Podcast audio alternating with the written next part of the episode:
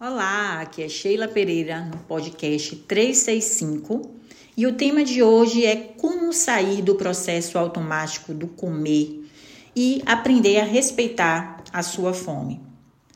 Como saber quanto de comida o corpo precisa em cada momento?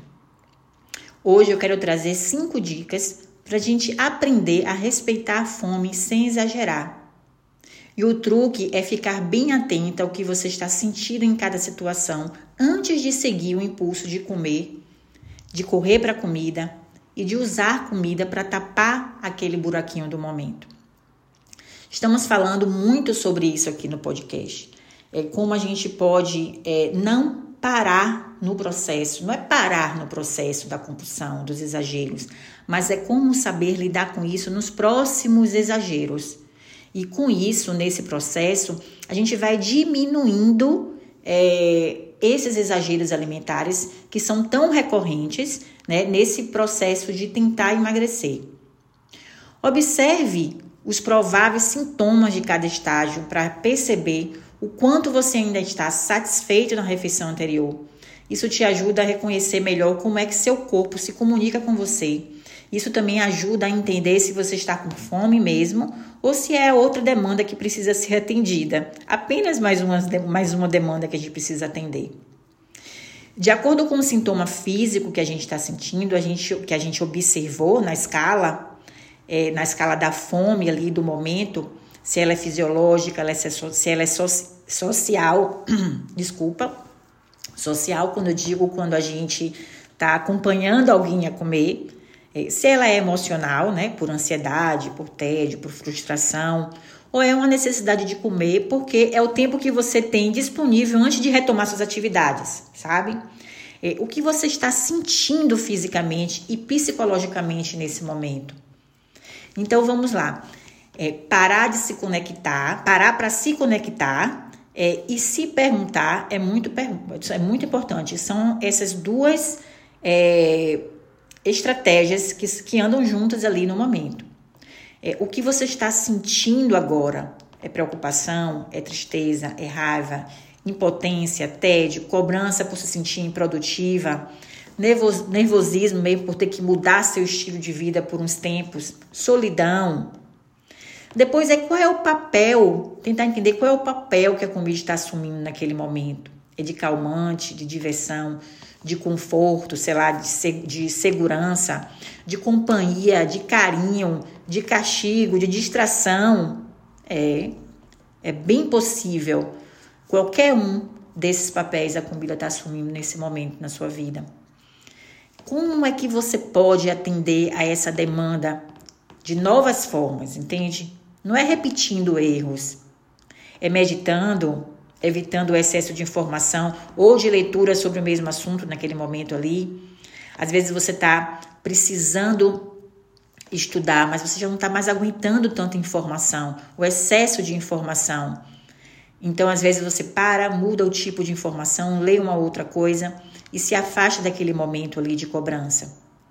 Às vezes você pode dar luz a um novo projeto que está ali engavetado, assistindo, ou então assistindo um filme, uma série, é que te coloque no estado mais positivo.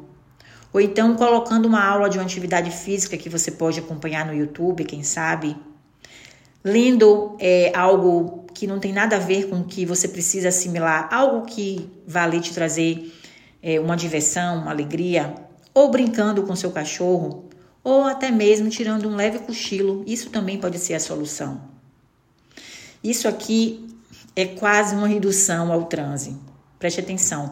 Antes de comer, respire profundamente, de três a cinco vezes, se conectando com seu estômago.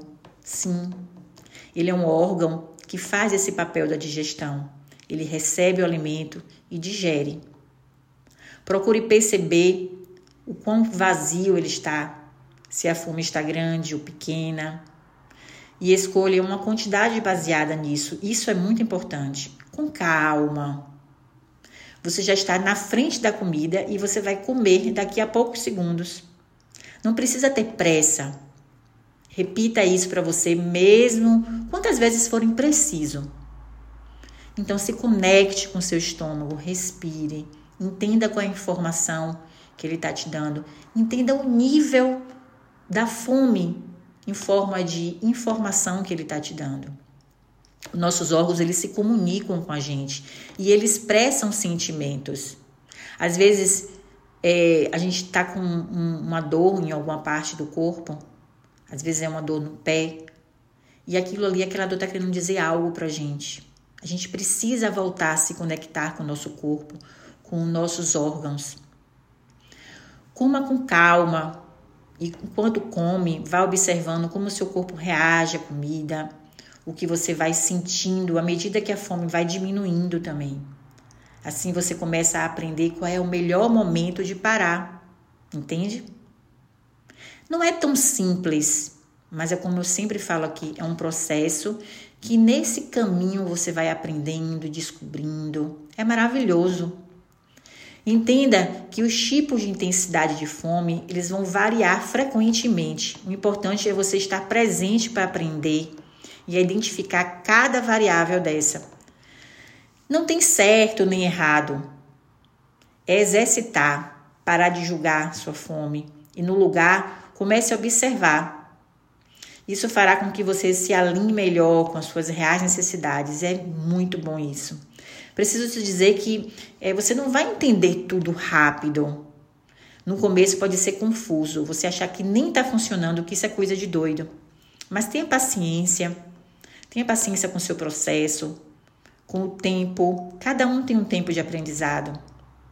Tenha paciência, você ficará muito boa nisso, eu te garanto. Você vai se tornar especialista em identificar a sua relação com a comida e assumir o seu papel de um ser natural que tem fome, que se alimenta, que se sacia e que sabe lidar com isso. Entende? É resgatar essa criança da gente, aquele, aqueles momentos da fase é, da criança em que a gente hum, se chateava por besteira, não intensificava tanto os problemas e Lembre que nessa fase da infância, a gente queria era brincar, se distrair, a gente cumpria nossas obrigações, mas a gente não usava comida para suprir é, porque a gente não ganhou um, um presente, ou porque a gente caiu, ou porque até tirou uma nota baixa naquela fase lá da alfabetização, da primeira série. A gente não fazia isso. A gente precisa se conectar com nossa criança novamente e a, a, a tudo de bom que tinha nela. Então eu espero que vocês tenham gostado desse podcast e te espero no próximo. Até já!